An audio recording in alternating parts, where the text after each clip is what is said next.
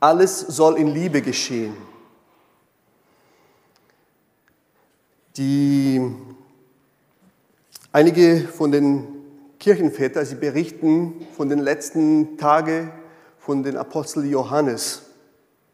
Er war in Ephesus, nachdem er die Offenbarung geschrieben hat und alles und war sehr, sehr, sehr alt geworden, fast 100 Jahre alt ist er geworden und er war sehr zerbrechlich und er wurde immer wieder in den Versammlungen getragen von den Gemeindenleuten. Und natürlich kamen viele Leute, um zu hören, was der Apostel Johannes zu sagen hat. Der Letzte, der noch mit Jesus ganz eng gelebt hat, was er zu sagen hat, was für eine neue Offenbarung er vielleicht hat. Und es wird uns berichtet, dass der Apostel Johannes immer wieder einen Satz wiederholt hat. Jeden Sonntag wieder neu. Meine Kinder, liebt einander. Und am nächsten Sonntag wurde er wieder getragen in den Gottesdienst und die Leute wollten hören, was er für eine Offenbarung von Gott hat. Und hat er wieder gesagt, meine Kinder, liebt einander meine Kinder, liebt einander. Und das wiederholte er immer wieder, dass die Leute sich fragten, Johannes, hast du nichts was anderes zu sagen? Warum wiederholst du das immer? Und er soll gesagt haben, das ist das Gebot des Herrn. Und wenn wir nur das befolgen, das genügt. Lieben, das wichtigste Gebot, die wichtigste Botschaft in der ganzen Bibel und die Jahreslosung zwingt uns dieses Jahr uns noch mehr damit beschäftigen. Alles, was ihr tut, soll in Liebe geschehen. Das wird in einem Kontext am Ende des Briefes von Paulus geschrieben, wo er sagt, seid wachsam, haltet an dem Glauben fest, sei mutig und stark, das sind alle Imperative, macht das. Und alles, was ihr tut, soll in Liebe geschehen alles. Das ist eine Menge.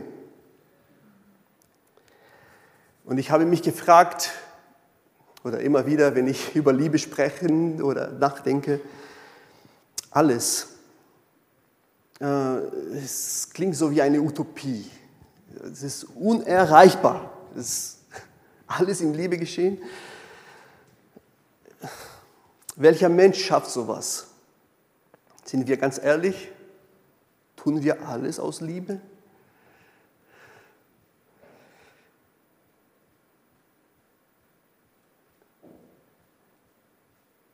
Ich denke schon. Meistens aus Selbstliebe. Und in unserer Gesellschaft sind wir ständig dazu aufgefordert, lieb dich selbst. Und das ist sehr verständlich. In einer Zeit, wo Menschen sehr oft kaputt gehen, weil sie alles geben für ihre Arbeit, für ihren Job, für ihre Karriere, für alles Mögliche, für manche Beziehungen. Sehr oft begleiten wir Menschen, die am Ende ihrer Kräfte sind und hört man ständig immer wieder, ich habe alles investiert, ich habe alles gegeben und nichts zurückbekommen. Und jetzt bin ich müde. Und das passiert wirklich. Und dann werden wir dazu aufgefordert, auf uns selbst zu achten, uns selbst zu lieben. Ich verstehe das und gleichzeitig habe ich mich immer gefragt, diese Selbstliebe, ist das mit echte Liebe gleichzusetzen? Und dann haben wir schon wieder ein Problem. Was ist echte Liebe? Und darüber wollen wir uns heute ein bisschen beschäftigen und dann kommt die Allianzgebetswoche und danach noch ein paar Predigten, wo wir uns mit dieser Jahreslosung beschäftigen wollen. Was bedeutet, alles soll in Liebe geschehen? Was bedeutet das für dich in deinem Leben, in deinem Kontext, in deinem Umfeld, mit deiner Biografie? was ganz anderes ist als meine. Deine Wahrnehmung über das, was Liebe ist, ist manchmal ganz anders als meine Wahrnehmung. Deine Geschichte mit dieser Liebe ist eine andere Geschichte als meine Geschichte. Und wie können wir das definieren, zusammenbringen? Wir können uns vom, von Gott, von dem Heiligen Geist leiten lassen in dieser Frage. War es diese Jahreslosung, die drängt uns, sie provoziert uns, ständig zu hinterfragen. Das, was ich denke, das, was ich spreche, das, was ich tue, habe ich das aus Liebe getan? War die Liebe die Motivation, der Motor, die Kraft, diesen Kraftstoff? Oder was, war was, was anderes? Und natürlich meinen wir hier nicht diese romantische, diese manchmal kritische Liebe, wie wir manchmal uns vorstellen.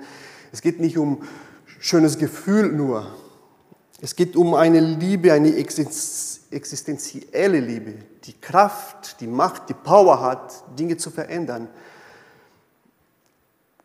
Und vor allem uns selbst zu verändern.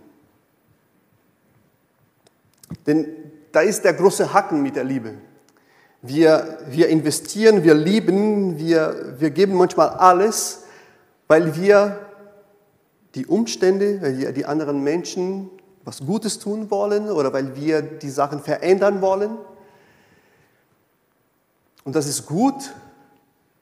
Aber vor allem sollen wir uns hinterfragen, lasse ich, dass diese Liebe mich persönlich auch verändert?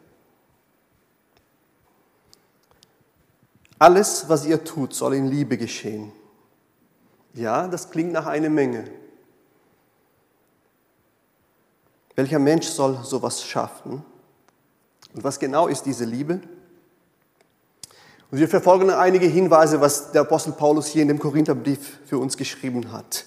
Korinth war eine Hafenstadt, Hamburg, können wir uns vorstellen. Multikulti, ein Knotenpunkt für Handelsware aus aller Welt. Alles kam durch Korinth nach Europa. Sie brachten Handelsware, aber nicht nur Handelswaren, sondern auch alle Arten von Menschen, alle Arten von Philosophien, Kulturen und äh, religiöse Praktiken. Eine Stadt gekennzeichnet für einen Pluralismus, für eine Diversität. Das war, und der hohe Punkt der Stadt war der Tempel der Göttin Aphrodite, wo viele Menschen ihre religiöse Opfer dort gebracht haben. Ein, ein Tempel gekennzeichnet auch von Prostitution, wo Männer und Frauen kultisch sich prostituiert haben. Denkt ihr an Hamburg, Reeperbahn? Können wir uns das vielleicht drei, viermal schlimmer vorstellen? Inmitten so einer Stadt landet der Apostel Paulus. Ich mache Mission hier. Mutig. Da entsteht eine christliche Gemeinde, die sich in, in unterschiedlichen Häusern getroffen haben. Und die Gemeinde widerspiegelte diese Vielfalt der gesamten Gesellschaft. In der Gemeinde gab es reiche Leute, die Häuser besaßen, die Sklaven besaßen. Sie konnten gut essen, sie hatten ein gutes Leben. Es gab auch die armen Leute, die Sklaven, die Tagesarbeiter an dem Hafen. Die sind auch zum Glauben gekommen. Es gab hochgebildete Menschen, die sich mit, mit dem Philosophen beschäftigt haben. Das merken wir in der Art, wie Paulus manche Sachen in dem Brief schreibt. Er will genau da Punkte setzen. Es gab ungebildete Menschen, die kaum lesen konnten. Es gab Männer und Frauen, die früher in dem Aphrodite-Tempel gearbeitet haben. Und auf Portugiesisch in Brasilien sagen wir in diesem Mix-Salat von Menschen, Kulturen und Denken, äh, da sind Menschen zum Glauben gekommen und äh, das brachte natürlich ganz viele Probleme mit sich. Können wir uns schon vorstellen. Wir sind ziemlich einheitlich hier, Sozialstatus und alles. Und gibt es schon manchmal Krach. Dort in Korinth war vielleicht noch schlimmer und das merken wir in dem Brief. Es gab Probleme, äh, Menschen, Rechtsangelegenheiten, äh, Menschen kamen zum Gericht wegen Kleinigkeiten gegeneinander, auch Geschwister in der Gemeinde.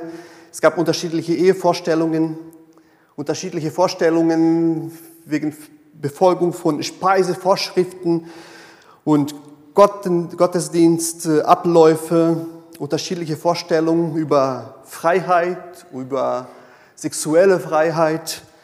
Es gab unterschiedliche Vorstellungen über alle möglichen Themen. Es gab Probleme bei gottesdienstlichen Abläufen. Wann sollen wir das Abendmahl feiern? Wer darf das Abendmahl feiern? Kennen wir irgendwie auch ne? aus unserer Zeit. Ähm, die Reichen kamen mit viel Essen und aßen und tranken. Und später kamen die Tagesarbeiter am Ende des Tages, sie, konnten, sie mussten arbeiten und da gab es kein Essen mehr und die Reichen waren schon besoffen.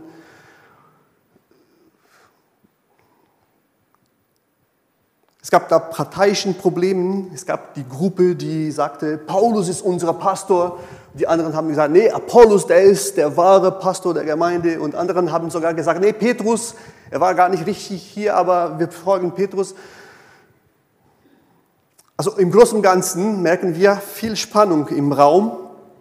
Und Paulus schreibt, und wir lesen nach und nach in dem Brief sehr detailliert, hey Leute, mit dem Problem hier, geht damit um. Und hier, geht damit um. Und damit um, in dem ganzen Brief. Er schreibt manchmal mit viel Ironie, große Ermahnungen, aber vor allem, und das sagt er ausdrücklich, ich schreibe euch in Liebe. Er appelliert an diese Gemeinde, achtet auf die Liebe in allem, was ihr tut.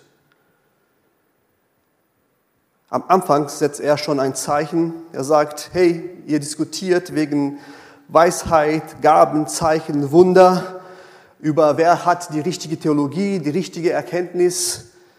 Ähm, wisst ihr, am Ende, es zählt nur die Liebe. Kapitel 8, Vers 1. Aber die Einsicht, die Erkenntnis allein macht überheblich. Nur die Liebe baute die Gemeinde auf. Alles, was ihr tut, geschehe ihm Liebe. Und dann schreibt er, beschreibt er noch weiter und dann kommt er zu dem Kapitel 13, den wir gut kennen.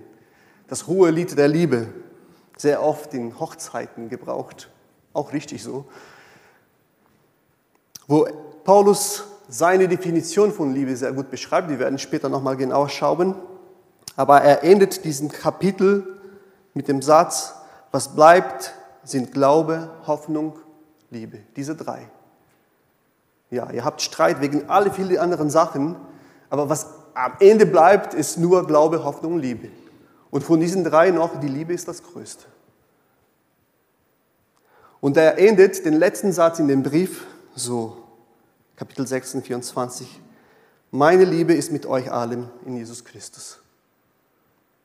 Er begründet dann alles, was er geschrieben hat. Manchmal waren harte Worte, Ermahnungen mit meine Liebe ist mit euch. Schauen wir uns an, was er in dem Kapitel 13 schreibt. Und in den ersten drei Versen wird eine Sache klar. 1. Korinther Kapitel 13, Vers 1. Er beschreibt, dass egal was wir tun, ohne Liebe ist alles nichts. Ich könnte reden, sprechen, ich könnte sogar besondere Sprachen reden, Engelzungen reden. Ohne Liebe ist das nur sinnloser Lärm. Vers 2, ich könnte die höchsten Geheimnisse, Prophetien, ich könnte Erkenntnisse haben. Ohne Liebe ist das alles nichts. Glauben ohne Liebe ist nichts. Glaubst du, glaubst du an Jesus? Glaubst du an Gott? Bist du ein gläubiger Mensch? Ohne Liebe ist Glaube nichts, sagt Paulus. Bist du jemand, der Gutes tut, der großzügig spendet, der seinen Besitz verschenkt? Ohne Liebe ist das nichts. Auch wenn du dich selbst opferst, ohne Liebe ist das nichts. Für Paulus ist Liebe sowas von alles im Leben. Außerhalb der Liebe, ein Leben außerhalb der Erfahrung der Liebe ist sinnlos, ist nicht nützlich. Und dann beschreibt er ab Vers 4 die Eigenschaften der Liebe, wie er es versteht, was Liebe ausmacht. Liebe ist geduldig, ist langmütig, freundlich, ist nicht neidisch, eifert nicht, nicht überheblich, es wird nicht stolz, nicht anstößig, nicht aggressiv, nicht beleidigend, ist nicht egoistisch, selbstsüchtig, lässt sich nicht erbittern, trägt, rechnet das Böse nicht nach. Die Liebe freut sich über die Wahrheit. Die Liebe erträgt alles. Mit diesem Satz habe ich wirklich ein Problem. Verliert nie den Glauben, glaubt alles verliert nie die Hoffnung, hofft alles, bleibt bestehen, wird niemals aufhören. Die Liebe ist das, was niemals aufhören wird.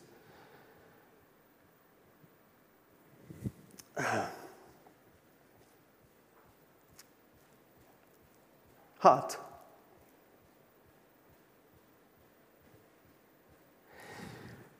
In diesem Kapitel systematisiert Paulus eigentlich, ja, er schreibt wie ein Gedicht hier eigentlich, aber eigentlich systematisiert er das alles, was er schon vorher in dem Brief geschrieben hat. Weil als er über die Probleme der Gemeinde in Korinth besprochen hat, merken wir, dass alle Lösungsansätze, die er bringt, sind Eigenschaften der Liebe, die wir hier sehen. Als würde er sagen, Leute, achtet auf die Liebe. Alles, was ihr tut, soll in Liebe geschehen. Und wenn ihr auf die Liebe achtet, aber wirklich auf die Liebe achtet, werdet ihr all diesen Problemen, die da sind, überwältigen können. Aus der Liebe heraus soll Demut wachsen. Und dann die Spaltung in der Gemeinde, äh, dann wird, dann wird das aufhören. Wer ist von Paulus, Apollos oder Petrus? Achtet auf eine demütige Liebe. Aus der Liebe heraus sollen sie erkennen, dass sie heilig und gerecht sind vor Gott und auf ihrem Körper achten, auf ihre Beziehungen achten sollen, so, indem sie merken, dass sie heilig und gerecht sind. Aus dieser heiligende Liebe, wenn sie lernen, wenn sie merken, dass sie keine Unzucht oder Prostitution nachgehen sollen. Aus der Liebe heraus sollte eine stärkere Selbstlosigkeit entstehen, was verhindern würde, dass die Geschwister der Gemeinde sich gegeneinander bekriegen vor dem Gericht. Eine selbstlosere, selbstlosere Liebe. Aus der Liebe heraus sollten Ehepaare ihre Partner besser verstehen und in ihre, ja, in ihrer Persönlichkeit annehmen, damit sie keine keine Anfechtung entsteht. Eine verschenkende Liebe sollen sie füreinander haben. Aus der Liebe heraus sollten die Fragen nach Ehescheidung, Wiederheirat und Single sei besser angehen. Eine verständnisvollere Liebe. Aus der Liebe heraus sollten die Starken im Glauben oder die, die meinen, sie sind stark im Glauben, die Schwachen im Glauben, auf die Schwachen im Glauben Rücksicht nehmen und sich freiwillig in ihre Freiheit einschränken. Dafür sollten sie dem Vollbild Christi am Kreuz folgen. Und dann würde das ganze Problem mit, mit dem kultischen Opferung vom Fleisch weg auf den Tisch. Könnte man sich das besser lösen. Eine rücksichtsvollere Liebe. Aus der Liebe heraus soll die Gemeinde ihre hauptamtlichen Mitarbeiter vergüten und großzügig mit ihren Finanzen umgehen. Und gleichzeitig die Mitarbeiter sollen ihren Dienst tun, nicht wegen Lohn, nicht wegen Belohnung, Anerkennung, sondern aus der Liebe heraus. Eine weitherzige, großzügige Liebe. Aus der Liebe heraus hätte mehr Weisheit und Einsicht bekommen und die Fragen von Kopfbedeckung und Haare viel einfacher lösen können. Eine weisere Liebe. Aus der Liebe heraus sollte Barmherzigkeit und Mitgefühl entstehen. So hätte man das Problem mit dem Essen und dem Abendmahl nie gehabt. Eine mitfühlende Liebe mit anderen Menschen. Und aus der Liebe heraus sollte man mehr Bescheidenheit wachsen. Und diesen Stolz wegen Geistesgaben, wer hat die größere Gaben, wer kann mehr hat mehr Erkenntnis. Ähm, das hätte alles besser und effektiver nutzen können zum, zum Wohl der Gemeinde. Eine bescheidene Liebe.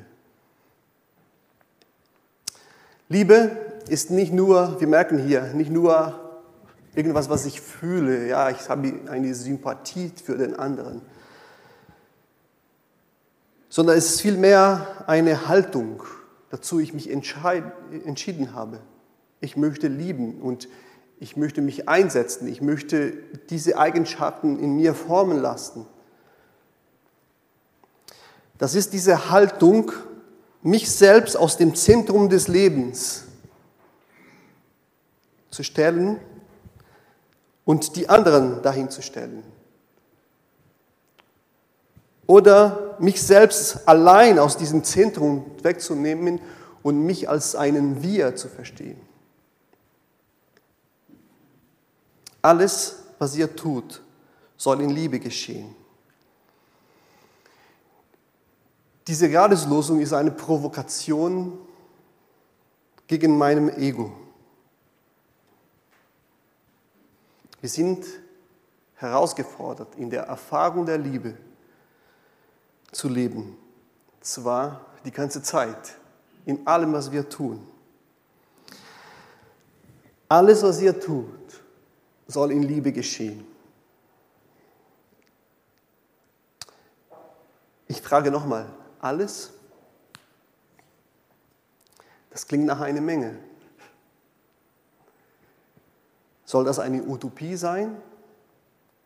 Welcher Mensch schafft sowas? Und dann kommen die gute Nachricht des Evangeliums. Ja, es gab einer, der hat das geschafft. Es gab einen Menschen, der das geschafft hat, diesen Teufelskreis des Bösen, des Egoismus zu brechen. Und dafür, aus der Liebe heraus, gab er sein Leben hin, damit wir diese vollkommene Liebe, wie Paulus es beschrieben hat, erfahren können. Jesus Christus, der Erlöser der Menschheit, der Erlöser der Welt. Er offenbart uns in dieser Vollkommenheit, wie wir es gelesen haben von Paulus, er offenbart uns diese Liebe vollkommen. Und noch mehr, er offenbart uns, dass Gott selbst diese Liebe ist. Die Definition Gottes ist Liebe. Die Definition der Liebe ist Gott. Und er liebt. Er liebt uns, er liebt dich ganz persönlich, er liebt mich ganz persönlich. Dass wir unserem Leben immer wieder neu gestalten in der Erfahrung dieser Liebe. Im Bewusstsein, dass wir zuerst geliebt sind. Er fordert von uns auf, nicht irgendwas, was er schon nicht für uns getan hat. Er kam in diese Welt. Er tat das alles, was er tat, aus Liebe. Und diese Liebe dürfen wir ganz persönlich erfahren, darfst du ganz persönlich erfahren, immer wieder neu. Und diese Liebe will mich verändern, will mich zu einem Mensch machen, der heilig ist in dieser Liebe, damit ich auch diese Liebe wirklich leben und weitergeben kann. Und du und ich, wir sind herzlich eingeladen, in dieser Liebe zu leben. Und vielleicht sagst du, sagt jemand vielleicht, der unsere Aufnahme hört, das habe ich noch nicht getan. Diese Liebe habe ich noch nicht gelebt. Dann öffne dein Herz für Jesus Christus und erfahre erstmal diese Liebe, die von Gott kommt.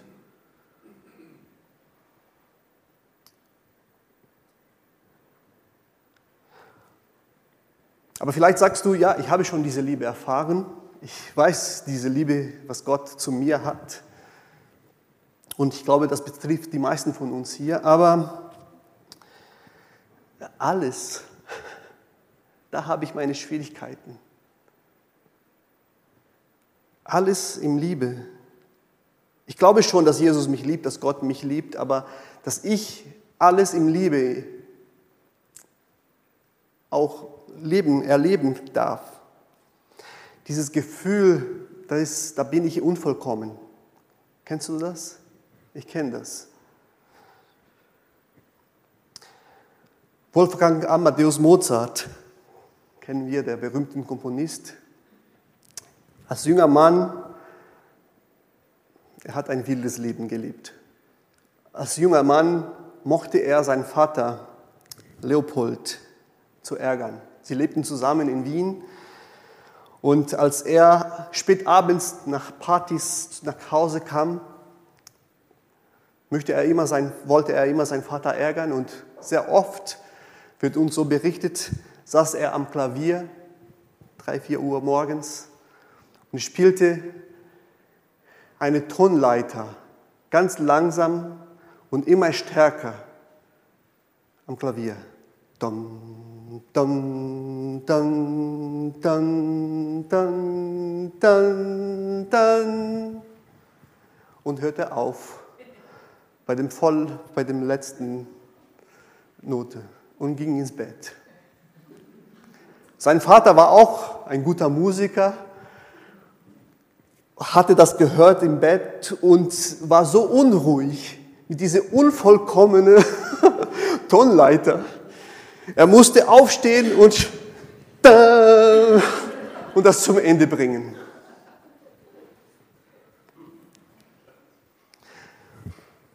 Dieses Gefühl der Unvollkommenheit, da fehlt was. Ich bin noch nicht da ganz. Wenn du das fühlst, das ist ein gutes Gefühl. Das gibt dir den Heiligen Geist. Ich liebe Gott. Das beschreibt Paulus an einer anderen Stelle das Gute, was ich tun soll, das schaffe ich nicht. Ich bin unvollkommen. Ja, bist du, bin ich, sind wir. Wir leben noch in der Unvollkommenheit der Liebe, in einer Zeit, wo wir es noch nicht 100% packen. Und das sollte mir mindestens Verständnis für den anderen geben, wenn er das mit mir auch nicht kann. Aber schau mal, was Paulus, wie er den Kapitel 13 endet. Die Liebe hört niemals auf. Das steht fest. Prophetische Eingebungen werden aufhören. Das Reden in unbekannter Sprachen wird verstummen. Die Erkenntnis wird an ihr Ende kommen. Denn was wir erkennen, sind nur Bruchstücke. Und was wir als Propheten sagen, sind nur Bruchstücke. Wenn aber das Vollkommene kommt, das hier ist Christus, wenn er wiederkommt, vergehen die Bruchstücke. Diese Unvollkommenheit wird einmal aufgehoben werden. Er schreibt weiter, als ich ein Kind war, redete ich wie ein Kind, ich urteile wie ein Kind und dachte wie ein Kind. Als ich ein Mann geworden war, legte ich alles Kindliche ab. Denn jetzt sehen wir nur ein ritzelhaftes Spiegelbild. Aber dann sehen wir von Angesicht zu Angesicht. Jetzt erkenne ich nur Bruchstücke von Gott, von der Liebe, von allem das, was Gott in mir machen will. Aber dann, wenn das Vollkommene kommt, werde ich vollständig erkennen, so wie Gott mich so jetzt vollständig kennt. Und dieses Erkennen hier, es ist ein anderes Wort als das Erkennen davor. Dieses Erkennen durch Prophetien und Erkenntnis und alles. Da ist ein Wort, ist nur das Erkennen gemeint. Aber dann hier zum Schluss, wenn er sagt, aber dann werde ich vollständig erkennen. Das wurde sehr gut übersetzt. Das ist ein anderes Wort auf Griechisch und meint genau das. Nicht nur ein Erkennen, sondern vollkommen erkennen. Werde ich vollkommen erkennen, was diese Liebe ist. Ich werde auch vollkommen geformt werden in dieser Liebe. So wie der Vater im Himmel mich schon jetzt vollkommen kennt. Was bleibt? Glaube, Hoffnung und Liebe, diese drei. Das Größte ist die Liebe. Was für ein Privileg, dass wir diese Liebe in Jesus Christus erkennen können. Dass diese Liebe uns erreicht hat, dass diese Liebe dich erreicht hat. Das ist ein Vorrecht. Auch wenn das sich nicht so jetzt, heute vielleicht für dich so anfühlt. Aber ich möchte dich ermutigen, lass dich von dieser Liebe immer wieder neu erfüllen und verändern. Dass wir das wirklich erleben können, dass alles oder mindestens fast alles, was wir tun, in Liebe geschehe.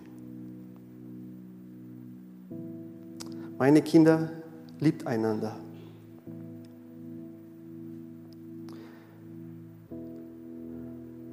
Lass uns beten.